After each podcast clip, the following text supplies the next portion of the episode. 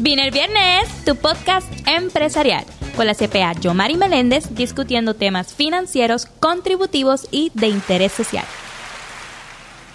Vino el viernes y el año acaba de comenzar y todo el mundo tiene sus resoluciones, pero enero tiende a ser un mes bien difícil porque trae tantos cambios que a veces se nos hace un poquito dificultuoso poder cumplir con eso que nos propusimos a fin de año.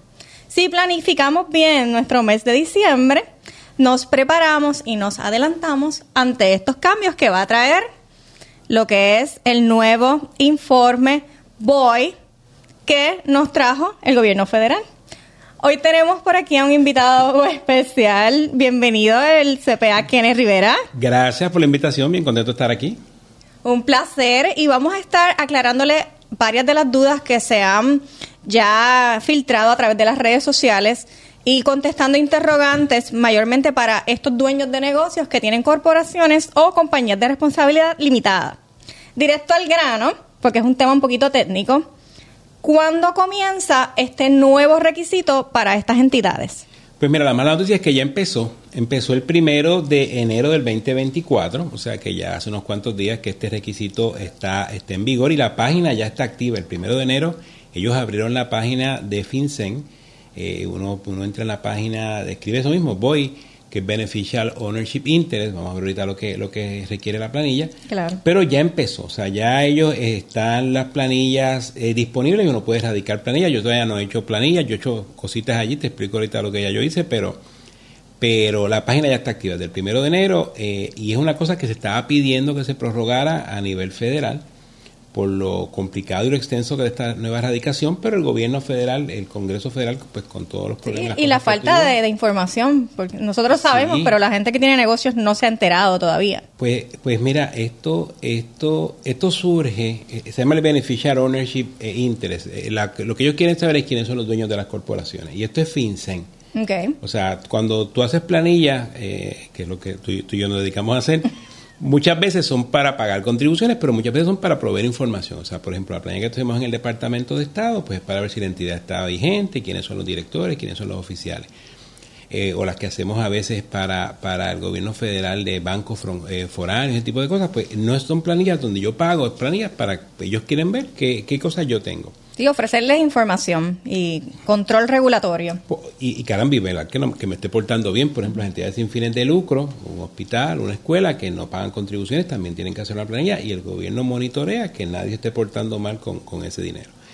Pues lo que están haciendo con esta planilla es que ellos están pidiendo de todas las entidades legales, como tú bien dijiste ahorita, que son las corporaciones y las LLC, que se crean por radicación en el Departamento de Estado. O sea, todas las cosas que yo creo en el Departamento de Estado, que en Puerto Rico las más importantes son corporaciones y compañías de responsabilidad limitada, la CRL en nombre en español, en, el nombre en inglés que le decimos son las LLC. Pues esas entidades que tú las creas en el Departamento de Estado son las que están sujetas quizás a esta erradicación, te digo quizás porque hay varias exenciones que vamos a mirar ahorita, pero eh, tienes que hacer el análisis a cada una de esas entidades que tú has creado en el Departamento de Estado. Sí, para ver quién cualifica y quién no. Pero, ¿qué, qué busca FinCEN detrás de este informe? ¿Para qué se crea? Pues mira, lo que ellos quieren saber es quién es el dueño de la entidad. Entonces, ellos quieren saber quién es el dueño y usualmente es dueño que controla la entidad. Si es una entidad, por ejemplo, eh, que tú tienes 2%, pues como regla general, tú esa entidad no van a tener que poner que tú eres dueña porque es una persona que tenga un control de la entidad. Y vamos a ver ahorita qué quiere decir control para fines de ello. Y puede ser control en acciones o puede ser control eh, de hecho, porque puede que se dé el caso que a veces la gente hace que yo creo una corporación, pero no quiero aparecer allí y no me pongo como accionista y te pongo a ti, pero realmente yo soy el que te digo a ti lo que tú tienes que hacer.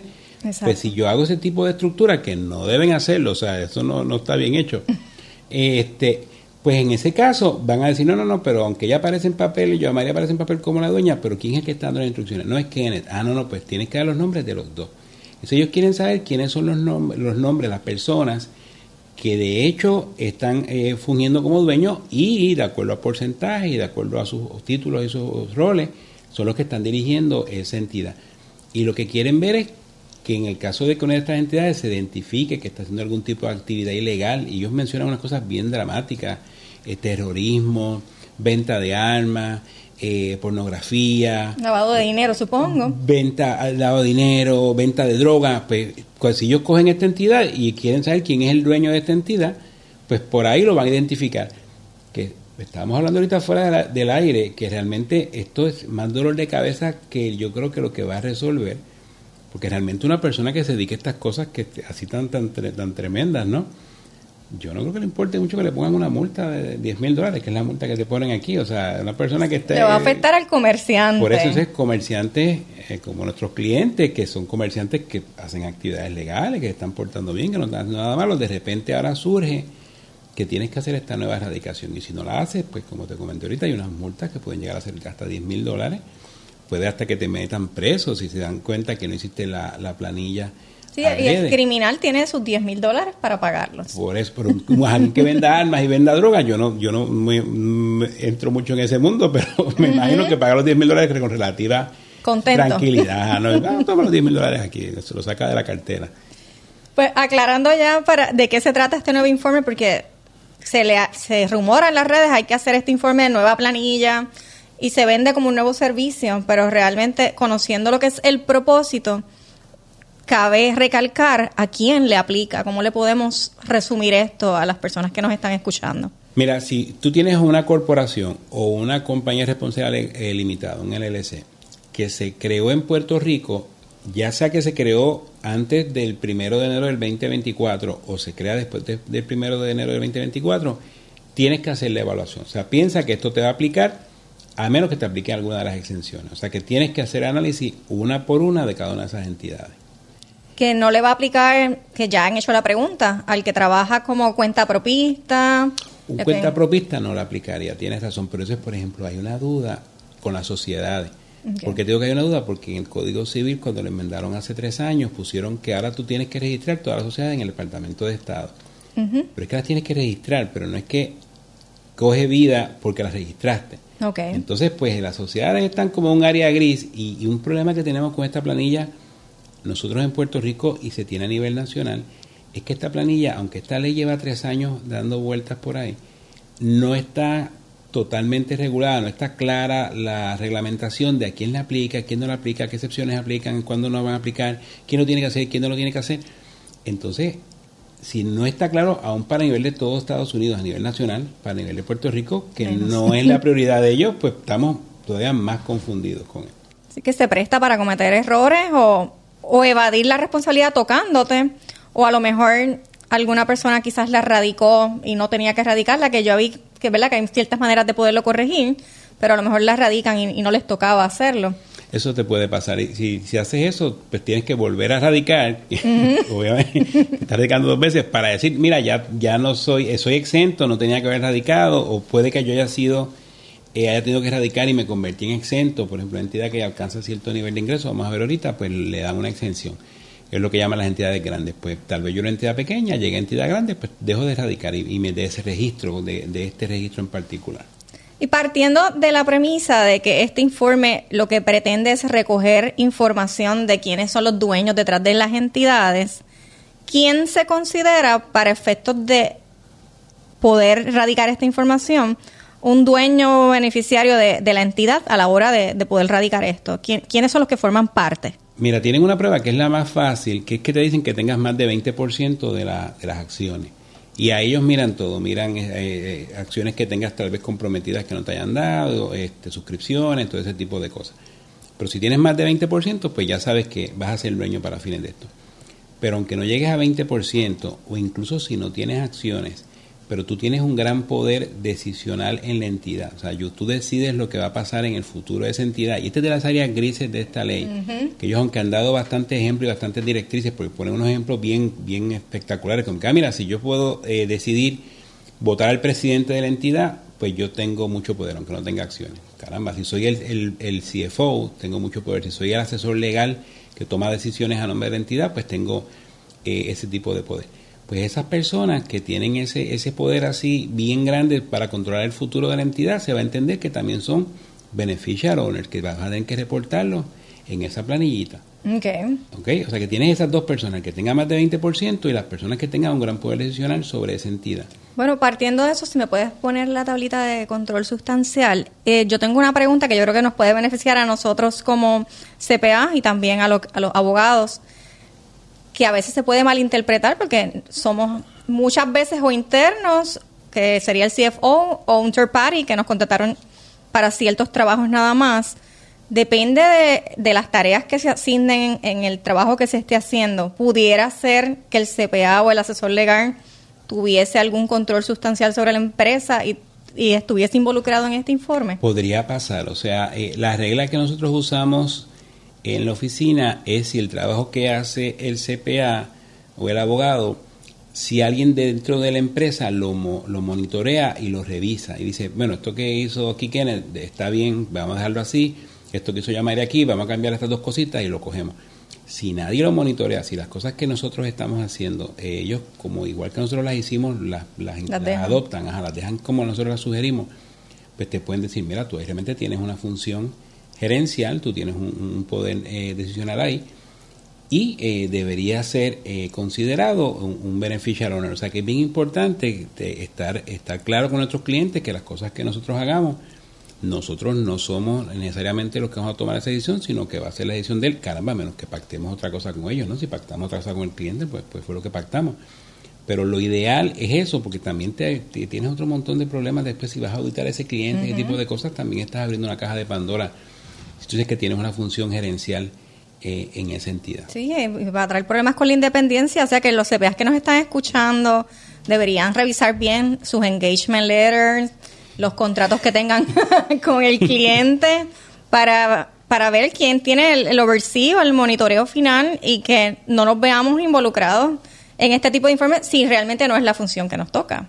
Y, y, una cosa importante con esto es que estos informes, tú vas a tener que dar tres, tres, tres cosas de información. Tienes que decir quiénes son los dueños, los beneficial owners, que ese, ese es el, el, corazón, esa es la médula del informe. Tienes que dar información de la entidad eh, dar el nombre, la dirección, y de los beneficiarios tienes que dar su nombre, eh, dónde nacieron, eh, su dirección residencial, que a veces los clientes saben que les gusta poner la dirección de la oficina, no, tiene no la dirección de la casa, ni el Box, de la casa. Y, y esta es la parte más, más madera de esto, tienes que poner una foto de un documento que te identifique, ya sea una licencia de Puerto Rico, ya sea un pasaporte o algún documento que emite el gobierno que tenga tu foto.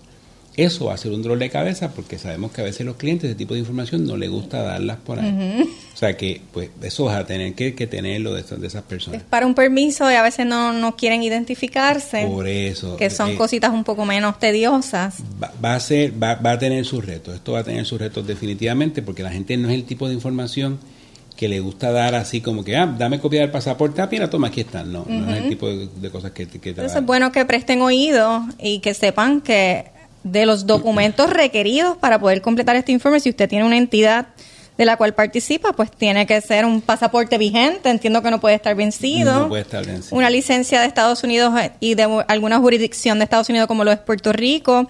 Muchas personas confunden que alguna tarjeta electoral es un ID. Yo entiendo que para estos propósitos no lo es. Yo creo que no. Y de hecho, y hay unas licencias y me enteré que estaba hace un poco con un amigo de viaje y no lo querían dejar entrar en Washington, de aquí a Washington, y no lo querían dejar entrar porque tiene, hay unas licencias y no sé si es que son viejas, dice que no, esto no es un Real ID. Mm, y entonces cuando el muchacho saca su licencia lo más, lo más tranquilo, dice, no, esa licencia no vale. Pues ese tipo de licencia que te dice eso, yo la cogería con, con, cautela. Caramba, yo yo saqué, y les explico ahorita la cosa que ya yo me registré y yo mandé mi pasaporte. Me dice, bueno, el pasaporte es como que lo más lo más alto, lo más, lo más grande que yo creo que, tienen en la lista, pues déjame mandar foto de mi pasaporte y con eso eh, eh, me, registré y después les explico a los Bueno, pudiera darse el caso de más bien ¿verdad? una persona relativamente mayor que ya no conduzca y no tenga pasaporte, tendríamos una, una situación con ese beneficial owner ahí. Hoy va a tener que sacar alguno porque tienes que someter, tienes que someter algo. Entonces, una cosa importante es que para las entidades que se creen a partir del primero de enero de 2024, las que, se, empezaron a crear en estos días recientes. Además de dar el dueño y dar información de la, entidad, tú tienes que dar información de los applicants. Los applicants son la persona que incorporó esa entidad. O sea que si llega hasta la semana que viene un cliente aquí a tu oficina y te dice, mira, yo, Mary, yo quiero que tú me incorpores y tú vas y lo incorporas, pues tú eres un applicant, o sea que en el, en el BOI, en la planillita del BOI de esa compañía va a estar el dueño, va a estar la entidad y vas a estar tú como applicant. El, el applicant en arroz de habichuela sería el que hace el registro. El que hace el registro y se complica más porque si tú le haces el favor a alguno de tus empleados y le dices, mira, eh, regístralo, tú tienes que registrar hasta dos personas. O sea, si un empleado tuyo tú le das la información y él es el que se mete en la página del Departamento de Estado, porque ahora eso lo hacemos en, línea, y esa persona es la que lo hace, pues ahí tendrías dos aplicantes. Tienes la persona que lo hizo, que hizo como que el, la entrada de la información, y la persona que supervisó. O sea, que para entidades creadas a partir del primero de enero del 2024, pues Eso ya. Que, que, que tal vez tú y yo aunque no seamos dueños, aunque no seamos, eh, no tengamos ninguna relación con la entidad, si fuimos los que la mandamos a incorporar o a registrar. Que pues suele pasar. sí, y tenemos que dar la información. Entonces, eh, una alternativa que ellos te dan, y eso fue lo que te comenté que yo había sacado algo, es que ellos te dan una cosa que se llama un, un, identifier, un FinCEN identifier. ¿Qué, es eso?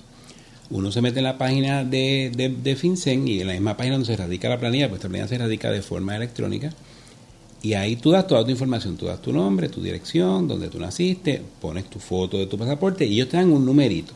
Y yo a la gente a veces en las charlas que doy lo comparo con el, el pre-check del avión. ya tú estás pre-check, ya, ya está, ya, ya tiene su TSA. Pues cuando tú incorpores una entidad, en vez de tú tener que dar toda tu información otra vez, pues tú das tu numerito. Eh, igual las entidades que tú, que tú seas dueña, que tu firma y todo ese tipo de cosas, pues tú das tu numerito, ya no tienes que dar toda la información porque ya tú estás preregistrada en el sistema de, de FinCEN. Oiga, yo lo hice porque esas cosas yo las hago y yo como que duermo tranquilo, pero yo tengo amigos y clientes y hasta socios que, se ponen histéricos. Cada la resistencia pasiva o los temas de las conspiraciones. Por eso, que yo sé que cuando yo les diga a ellos que se registren, de hecho yo hablé con ellos hace un par de días de eso, y estaban histéricos. No, yo no voy a registrar nada, tú que te registraste tan rápido. Y bueno, ya, ya, me registré, ya. ya no pues es que ya la, en Puerto Rico tenemos el SURI, tenemos un seguro social, ahora también hay que registrarnos a través del, para el IRS, que yo sé que lo maneja una agencia externa, para el ID.me, que se ha enfatizado mucho esto. Que lo Pero en cuestión del identifier que, que estás hablando, posiblemente alguien lo pueda ver como algo, ¿verdad? Que, le cojan un poquito de repelillo, pero cuando hay personas que tienen muchas entidades o corporaciones, el tener el identifier va a facilitar el proceso que a lo mejor tiene 20, 30 corporaciones a colocar la información 30 veces versus algún número de identificación. Oye, los, CPA, abogados, personas que nos estén viendo que, sean consultores y se dediquen a registrar entidades, pues yo me hace sentido que lo tengan. Y por eso fue que yo lo saqué porque pues en la oficina crean una entidad y me la llevan a mí y yo la mando a registrar y de repente pues ya yo, ya yo a partir del primero de enero pues yo soy un aplicante. Son las, las entidades que se crean a partir de esa fecha, porque una cosa que ellos hicieron es que las entidades que se crearon antes de esa fecha no tienen que someter quién la creó, quién, fue el aplicante que fue gracias a Dios, porque una entidad que se creó hace 60 años, a, buscar quién fue el aplicante el que la mandó a radicar. A lo mejor ya no, la persona no está. O ya no está involucrada con la empresa. Porque eso es una cosa importante. Esta radicación, como te comenté, empezó el primero de, enero. y tú vas a dar la información que sea vigente a esa fecha. Por ejemplo, si tú tienes una entidad que tenías un dueño y la persona fue el dueño toda la vida y se murió el 15 de diciembre del 2023 pues ese ya en el primero de enero no está. Pues no tú lo vas a poner, ya no está como dueño. O sea, tú en el, momento en que se vaya a hacer el informe es la información que aplicaba en esa, fecha. En, esa fecha. A la fecha en que lo estamos radicando o al cierre de año. Yo cogería enero primero, pero lo miraría otra vez con calma y esperaría a ver qué más sacan, porque como, como estábamos hablando, ellos han seguido sacando cosas, no han sacado tantas como a uno le gustaría. Ellos sacaron unas preguntas y respuestas hace como tres semanas, a, mitad de diciembre, y la última semana de diciembre sacaron una cosa que está eh, eh, bien importante. ¿Quién va a tener acceso a esta información? Porque ellos en una parte cuando empieza estos requisitos dicen, mira, esto es solamente para el gobierno, para investigaciones criminales, ese tipo de cosas. El gobierno de federal, pero también el gobierno estatal, incluyendo el gobierno de Puerto Rico. Entonces también un momento llegaron y dijeron, bueno, y también un banco si quiere pedirla la puede pedir. Entonces, la gente dijo, pero espérate, ¿cómo que el banco la puede pedir? Entonces, ah, pero te tienen que pedir permiso a ti. Entonces, como que han seguido expandiendo Una cadena. quién- una cadena, quién tiene acceso a esta información y quién no. Y sacaron a la última semana de diciembre un, un reglamento de como 80 páginas de quién tiene acceso. Yo no acabo de leerlo, leí como tres páginas y Dios mío, pero qué reguero han hecho esta gente con esto. Pero te digo que esto como que lo han ido complicando más y más. Y, y la parte triste de eso es que quien va a acabar pagando los platos rotos son nuestros clientes, porque van a tener que contratar a alguien. Los clientes y nosotros, porque esto es un... La gente no lo ve así, pero esto es muchas horas que nosotros invertimos de estudio y aprendizaje que no sabemos cuánto, cuánto esto va a durar. Mira, y esto, eh, si tú miras el, el- el reglamento más grande que ellos sacaron, que fue el primero, ellos dicen que en el caso de una entidad promedio, tú en 5 o 6 horas, tú te lees la ley y la estudias y sabes si la- cómo aplicarla. Yo a esto le he metido, yo creo que ya cientos de horas, o sea, más de 100 horas a esto. Y estas horas de aquí cuentan. Y, y he hablado con colegas como tú y a veces voy a he ido a, a varios seminarios y pusieron algo, eh, la gente de FinCEN tienen un video en YouTube también, vi el video de YouTube de eso y unos colegas sacaron un video y también lo me puse a mirar a ver cómo ellos lo interpretan. Entonces dicen, no, esto en seis horas tú, lo- tú te lo aprendes. Y caramba, yo le he metido más de seis horas y todavía com- tengo pre- preguntas que me hace la gente por ahí que digo, bueno, yo, yo lo haría así, pero, pero míralo con calma. Y una cosa que probablemente va a seguir pasando es que ellos van a seguir sacando directrices y van a seguir sacando instrucciones de esto. Enmienda sobre enmienda. Yo tengo, y me lo han preguntado también, habl- hemos hablado en todo momento de- del dueño, los individuos, se da el caso y mayormente se, da- se repite en lo que son las LLC, cuando una entidad es dueña de otra, ¿quién reporta? ¿La entidad o siempre son los individuos? Tú vas a reportar siempre, los dueños siempre van a ser individuos, pero entonces se va complicando el panorama porque si tú y yo tenemos eh, una entidad, tú y yo tenemos una entidad cada uno que controlamos, que somos dueños 100% y 100%. Y que tu entidad y mi entidad son dueñas 50 y 50 de una que está más abajo. Pues yo tengo que coger la que está más abajo y multiplicarlo, lo que los por ciento de esa que tiene 100% por el 50 mío y por el 50 tuyo, y como los dos pasamos de 20, pues tú y yo seríamos los dueños de la última que está aquí abajo. Pero también tenemos que hacer una- una- un informe de tu entidad, tú, y yo de mi entidad, y también Así que no piensen dueña. que a lo mejor van a ser, mucha gente le llama holdings company, que, que hacen el holding y ninguna de las otras lleva, toda, cada una hay que informarla por Cada separado. se- se pasa- en el caso de este, que eran tres entidades, que tendríamos que hacer tres informes. Uno que es de los dos, el- tú haces el de la tuya y yo hago el de la mía. Ok. Que eso se ve mucho aquí, que hay gente que tiene un- una entidad que, que es la dueña, pero acuérdate, siempre tú vas a reportar individuos, no vas a reportar entidades. Porque se presta para, para este tipo de confusión y pues pueden presentar solamente, ¿verdad? La de mayor jerarquía y obviar las demás y estarían incumpliendo. Eh, partiendo de esto, entonces, ¿a quién no le aplica? Que sé que lo hemos tocado por encimita, pero ¿a quién estaría exento de, de este informe? E- Esto yo creo que es la parte más, más compleja y más complicada de esto. Ellos tienen 23 exenciones. Y, y las exenciones básicamente las, se las inve- inventaron pensando en entidades que ya están bien reguladas por el gobierno federal. Es la, es la, la regla básica. Yo creo que tengo el listadito por ahí. Si me- Jonathan me lo puede poner en pantalla en lo que vas explicando para que la gente lo vea. Pues tienen, por ejemplo, bancos, gente que vende acciones, tienen gente que vende seguros, tienen gente que tiene mucho contrato con el gobierno federal. Pues este tipo de entidad que tiene mucha, mucho, eh, está bien regulada a nivel federal, pues el gobierno dice, mira, ya esta entidad, como por ejemplo un banco, ya yo sé quién es el dueño del banco, ya yo sé qué hace, ya yo tengo la información, pues ese banco no tiene que hacer esta, esta planilla. ¿Qué pasa? Ellos tienen tres exenciones que son bien particulares. Hay una de entidades sin fines de lucro, que te dice que una entidad sin fines de lucro que tenga exención bajo la 501C3, que es la sección del Código de Rentas Internas Federal que da exención, pues no lo tiene que hacer. Ya para nosotros eso es un problema. Ujú. ¿Por qué para nosotros es un problema? Porque las entidades de Puerto Rico, algunas lo tienen, Y tienen- otras no. y pero otras no. Entonces, una entidad que no lo tenga, pues al parecer va a tener que hacer el informe. O sea, si usted tiene una entidad sin fines de lucro que no está registrada con el gobierno federal, pues da la impresión de que, de que vas a tener que hacer el informe. Entonces, Y esa pregunta yo la he visto muchísimo en las redes y le colocan, las sin fines de lucro lo tienen que hacer y están colocando que sí. O sea, ca- cabe recalcar que quien tenga la 1101, que es la exención estatal, y no tenga la 501, que es la exención a nivel federal, tiene que radicar. Si tiene ambas, estaría exento, siempre tocando base, ¿verdad? Con lo que es la instrucción final. Y quien tenga la 501, aunque no tenga la 1101, Ese, pues, ese está bien. estaría exento. Pero, por ejemplo, en el caso de hospitales, de universidades, ellos usualmente se registran con el gobierno federal, pero ellos usan fondos federales, becas o, o el pago de, de- de- de servicios médicos en el caso de los hospitales. Pues usualmente tienen las dos. Es común que tú veas que un hospital o una, o una eh, universidad tiene los dos, una escuela tiene los dos.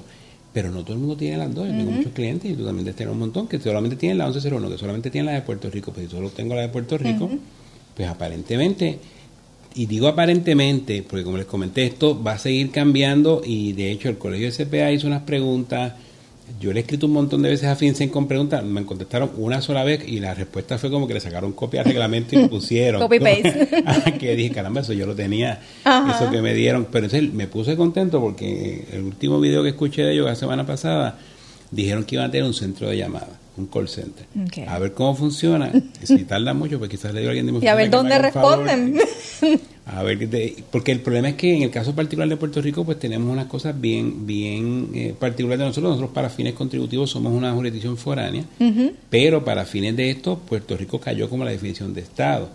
Entonces, pues tienes unas cosas que dicen, pero soy Estado, no soy Estado. Normal. Tienes- Por eso, estoy en el, en, el, en el limbo. Entonces, tengo una segunda exención que es para entidades inactivas. Una entidad inactiva es una entidad que por los últimos dos años, desde que se firmó la ley, eso es un disparate, por esta ley se firmó hace dos años, es una entidad que estaba inactiva desde hace cuatro años prácticamente. Así Y que hay que entidad- interpretar. Por eso, entonces no tiene eh, activo, la entidad no tiene más de mil dólares en, el- en transacciones durante el año y no ha cambiado de dueños durante el año y los dueños son todos ciudadanos americanos. Pues si tú cumples con todas esas cosas, que está bastante difícil, puedes cualificar como entidad inactiva y no tienes que radicar. No habría que erradicar. Entonces, la, la última, que a mí es la más que a mí me ha quitado el sueño, es lo que llaman ellos una entidad grande.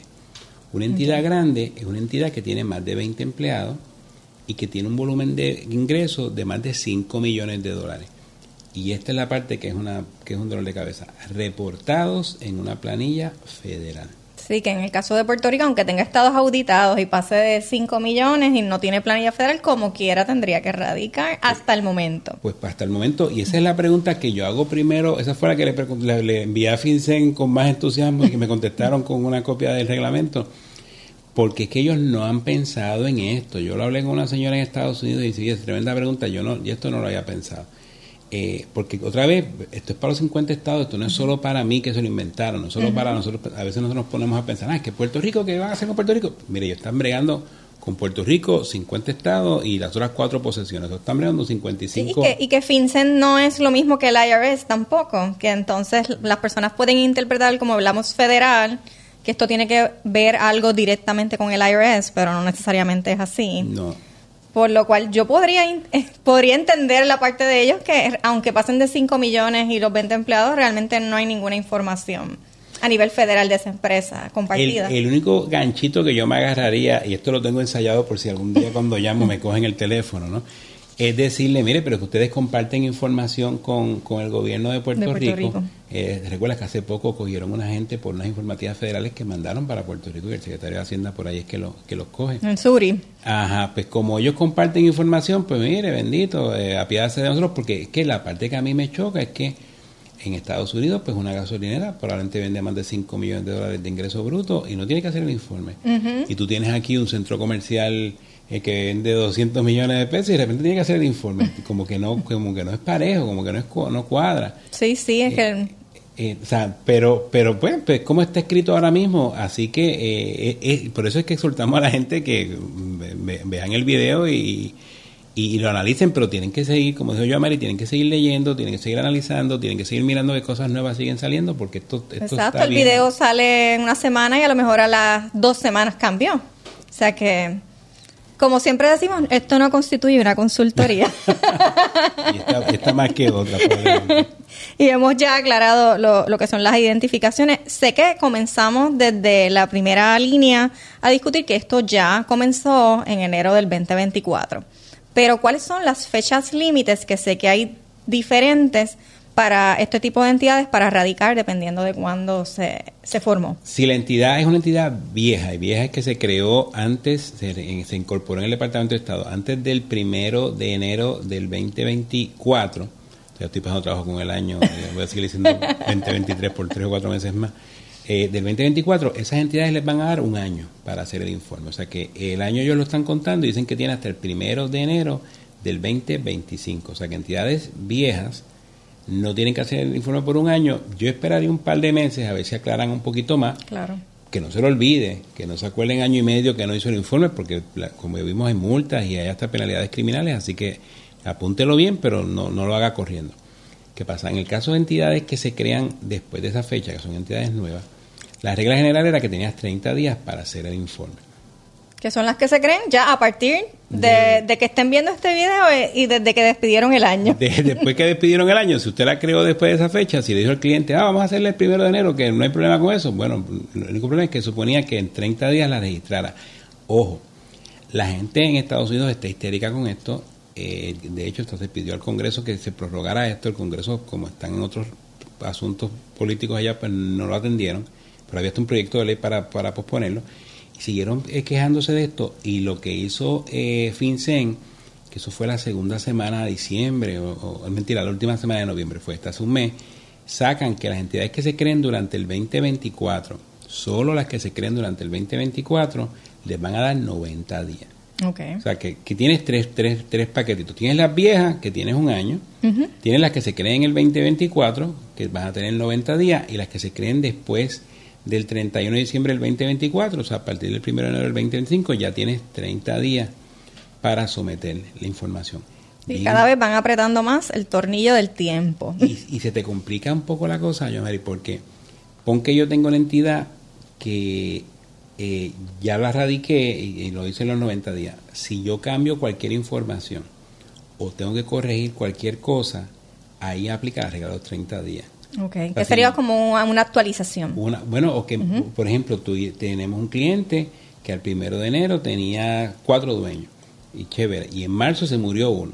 Ahora tiene tres. Pues tengo que decirle, mira, ya no son cuatro dueños, son tres. Pues ese, cambio tengo 30 días para, para hacerlo. O que cambiaron de dirección física también. Cambiaron de dirección, o si yo me percato que hubo un error, o uno que aparece, ellos sacaron unas preguntas y respuestas en diciembre, y un ejemplo que pusieron es una entidad que tenía que erradicar y ya se convirtió en exenta. Pon que llegó a los 5 millones de dólares en la playa federal y ya no tiene que erradicar. Pues cuando me cuando dejo de ser una entidad requerida hacer el informe, tengo que notificarlo, también supone que hagas eso. O a lo mejor radicaron, como discutimos ahorita, tras bastidores, solicitando la exención, maybe la sin fines de lucro, y luego y la aprobaron en el proceso y radicaron sin tener la obligación de radicar, pues entonces estarían sujetos a una corrección, que las correcciones son 30 días. 30 días y, y, te puede pasar, o sea, ahora mismo yo tengo la entidad que yo mandé a registrar a fines del 2023, en octubre o noviembre, y el IRS no me ha dicho ni pío. Esa es esa entidad. ¿Qué yo hago? ¿Yo me voy a aportar como que tengo 501 y no hago nada? ¿O digo, bueno, como no me lo han dado, pues me tengo que registrar y, y después pues corregiré y me saldré. Pues el tipo de duda, el tipo de pregunta que no está tan claro cómo, cómo se va a manejar y no les contesto no porque no les quiera decir, realmente no, no me sentaba a pensarlo con una tacita de café o, con otra cosa más estimulante para, para ver cómo lo vamos a hacer, pero, pero es el tipo de cosas que te pueden pasar. Igual, eh, yo tengo unos clientes que son una firma de abogados y dicen, mira, pues nos vamos a registrar y, que, caray pero que esta firma de abogados todos los años entran y salen socios. Es una bastante grande, entonces pues digo, chévere, pero sabes que una vez empiezas a registrarte, a menos que encontremos una exención o podamos decir con confianza que te aplica la exención de entidades grandes, pues sabes que vas a tener que estar cambiando cada vez que entren y salgan socios, tienes que notificar. Eso es bien importante porque quizás no se dé tanto en compañías estructuradas que tengan muchos departamentos y segregación de tareas, pero cuando atendemos entidades en Puerto Rico que son más pequeñas y a veces nos tienen como consultores, pues no nos informan hasta que hasta que ya tomaron decisiones de que están van a tener un nuevo local, de que tienen socios nuevos y a lo mejor cuando nosotros como CPA o abogados nos enteramos, han pasado ya los 30 días del cambio. Ese es el problema porque me pasó unos cuantos años, déjame ver cómo esta historia sin fastidiar mucho al cliente, me mandan a chequear que una entidad tenga sus, cosas al día de su registro y sus cosas. Entonces, cuando estoy entrando en la entidad, veo en la entrada de la entidad, una entidad grande sin fines de lucro, una tumba con el nombre de una persona allí. Y ese era agente residente. O sea, estaba muerto y enterrado y tenía hasta un mausoleo allí en el nombre del Señor. Y ese es el que aparecía en el Departamento de Estado como agente residente. Entonces, pues nos pasa a veces que vemos el cliente el año que viene. Mire, ¿qué pasó este año? Ah, el dueño de 50% se murió. ¿Pero cómo se murió? Ah, en enero. Y te lo está diciendo en, en diciembre de, que ya van para los 30 días, pasaron mucho tiempo. Pues ahí me imagino que tendremos que salir corriendo ahí en diciembre a notificar que esa persona pues ya no, no es dueña. Eh, que ese tipo de problema con esta erradicación, o sea, que eso, eso de los 30 días en papel suena que es fácil, pero en la vida real eh, eh, se complica. Pues, y por eso vuelvo y recalco que nosotros en la profesión nos, nos tenemos que proteger en lo que son los acuerdos que tengamos con los clientes y dejándoles saber por escrito y verbalmente quién es el responsable final de este informe. Bueno, y eso es una cosa que, que, que, que me habías adelantado que querías hablar de eso, ¿qué hacemos nosotros las firmas de CPA con esto? Pues, por ejemplo, todos los años nosotros hacemos una, una carta de, de engagement, ¿no? De, con el mal español, de contratación, y decimos, mira, te voy a hacer la planilla de income la patente, el informe anual.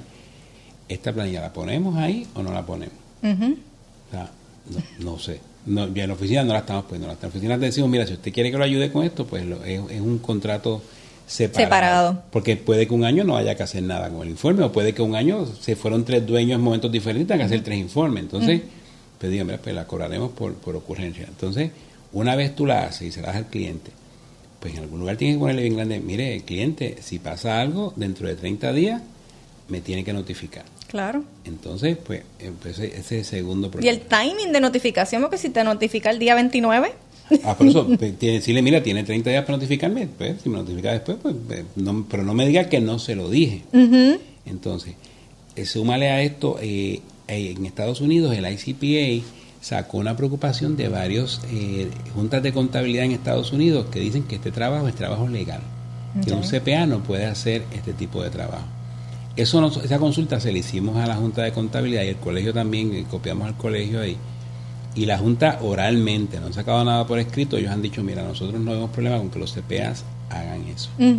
Eso dicho, eh, muchas de las firmas grandes internacionales, las Big Four, hasta donde yo sé, ninguna de las Big Four lo va a hacer. Y algunas firmas medianas grandes también han dicho que no lo van a hacer. De hecho, algunas, y algunas firmas pequeñas han dicho, mira, yo no voy a meterme en este revolú, yo no lo voy a hacer. O sea que está pasando que muchas firmas de contabilidad están diciendo yo esto no quiero meterme en este asunto, así que no voy a no voy a ponerme a hacer estas planillas. En un video que yo vi de FinCEN, ellos ellos hablan de que ah, si el abogado o el CPA te lo hace, o sea, ellos en su mente están pensando que los CPA lo pueden hacer. Porque cosas que yo he leído dicen, miren... Y hasta el mismo dueño lo puede hacer si tiene el conocimiento, ah, expertise. pero es como cualquier planilla, ¿no? La planilla de contribuciones en teoría la puede hacer el dueño. Lo que pasa es que él no se quiere meter en este revolú y no quiere pasar las seis horas que dice esto que uno tarda en aprenderse, esto, porque sabemos que no son seis horas nada. Entonces, este pues en ese tipo de en ese tipo de casos, pues tú a la persona le tienes que decir, mira, pues eh, este trabajo no te lo voy a si, si usted no lo quiere hacer, no te lo voy a hacer, pero entonces ahí abres la, la ventana de que, ¿qué le vas a decir? Que lo haga el abogado, le vas a decir a otra firma de CPA que lo haga, que, no es una conversación eh, eh, buena para tener con el cliente. Otra cosa que tiene que monitorear a los compañeros CPA es si su póliza de seguro se lo va a cubrir, su póliza de malpractice, porque nos han contado que en Estados Unidos algunas pólizas han dicho, no, esto no es una planilla de contribuciones, esta planilla no cae ahí, así que si usted mete las patas en eso, chévere, pero yo no se la voy a cubrir en la póliza. O sea que tiene que validar eso con su póliza. Con la aseguradora. De seguro. Y la última cosa que también le, le comento a los colegas CPA, que eh, nosotros los CPAs en Estados Unidos no tenemos como regla general privilegio eh, CPA cliente como tenemos en Puerto Rico. ¿Qué pasa? Cuando tú haces planilla, pues hay un privilegio de tax preparer, hay un privilegio de preparador de planilla, de que pues si te preguntan algo, pues tú no tienes que salir corriendo a decirle, mire, él me dijo esto de aquí o me dijo esto. A veces sí, si yo, la persona está cometiendo alguna actividad delictiva, lo, tienes que, lo tenemos que decir, pero hay un privilegio.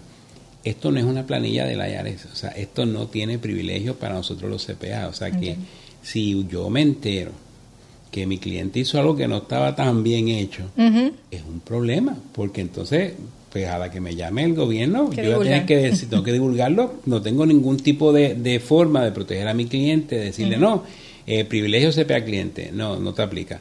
Ah, privilegio preparador de planilla, no, porque esto no es una planilla, el privilegio preparador de planilla es para planillas de la IARES. Y esto, como tú bien dijiste ahorita, es una planilla de FinCEN, no es de la Y ya yo he visto promo, promoción de preparadores que no son CPA dándole promoción a esta preparación de este informe.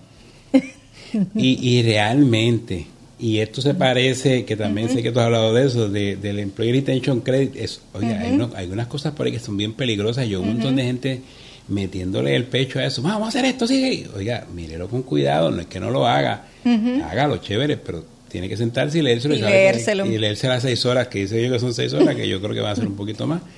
Pero, pero eh, eh, está chévere, lo quiere hacer, hágalo, pero, pero hágalo con cuidado. El consejo yo creo que ya se lo dimos, ¿verdad? para, para cerrar este tema, y yo sé que deben de estudiar las seis horas o, o contactar a un profesional que le guíe en este proceso. ¿A través de qué portal el negocio tendría que estar radicando este informe? Es el de FinCEN. Si tú escribes FinCEN y escribes BOI, b o Puedes publicarlo ahí en la pantalla. Eh, si pones eso, enseguida vas a aparecer en el portal, te da una, una página que hasta el 31 lo que tenía era la información de los reglamentos y las cosas que habían salido y ya a partir del 31 tiene ya eh, unas disposiciones nuevas. Tiene para tu radicar la planilla, si tú quieres sacar el numerito este de, de, identifier. lo puedes sacar por ahí, creo que añadieron una cosita más y lo pusieron el primero, no estaba a las 6 de la mañana, pues el primero yo me levanté a las 6 de la mañana aquí de Puerto Rico y me metí allí, de, hay que estar bien aburrido para estar en esa, a esa hora de la mañana. bueno, allá eran las 7, bueno, depende en dónde estén ellos. Eh, eh, verdad, tenían una hora más y no estaba puesto. Y dije, Dios, mira qué chévere, tanto que estaban diciendo que el primero de enero iban a estar listos, pero entonces me fui a desayunar y cuando regresé a desayunar ya lo habían, ya lo habían puesto y ya estaba, ya estaba abierto. Así que ya está abierto, si, si, si, si tiene muchas ganas de hacer una planilla. ¿Quieres dónde pueden contactarte o qué redes tienes para que las personas puedan orientarse? Estamos por ahí en varios sitios. Eh, la, oficina es Galíndez LLC, esa es la, página de internet. Eh, y me pueden escribir ahí mismo, kenneth.galindezllc.com. Eh, estamos en Facebook, estamos hasta en las que yo no uso ni mucho. Hay unas que es nueva hasta, hasta ahí estoy metido. En Instagram estamos, estamos si se conectan todas bien, porque... En Twitter, por eso. Eh, más trabajo. Eh, y de hecho, y pongo, yo escribo unas cositas en el periódico de vez en cuando y las pongo siempre en threads, pero esa es de las menos, de las menos que, que yo me meto a, mirar. Bueno, pues yo les invito a suscribirse a nuestro canal de YouTube, Vino el Viernes. Por aquí compartió con quienes la CPA Yomari Meléndez y pueden escucharnos en todas las plataformas de podcast y estamos en todas las redes sociales también. Vamos a hacer el brindis de siempre del final. Les invito a que cada viernes con su vino en mano nos escuchen en Vino el Viernes. Salud. Salud. Síguenos en todas nuestras redes sociales. Vino el Viernes PR, CPA Yomari Meléndez, Planillas PR. Le recordamos que nos puedes escuchar en Spotify, Apple y Google Podcast.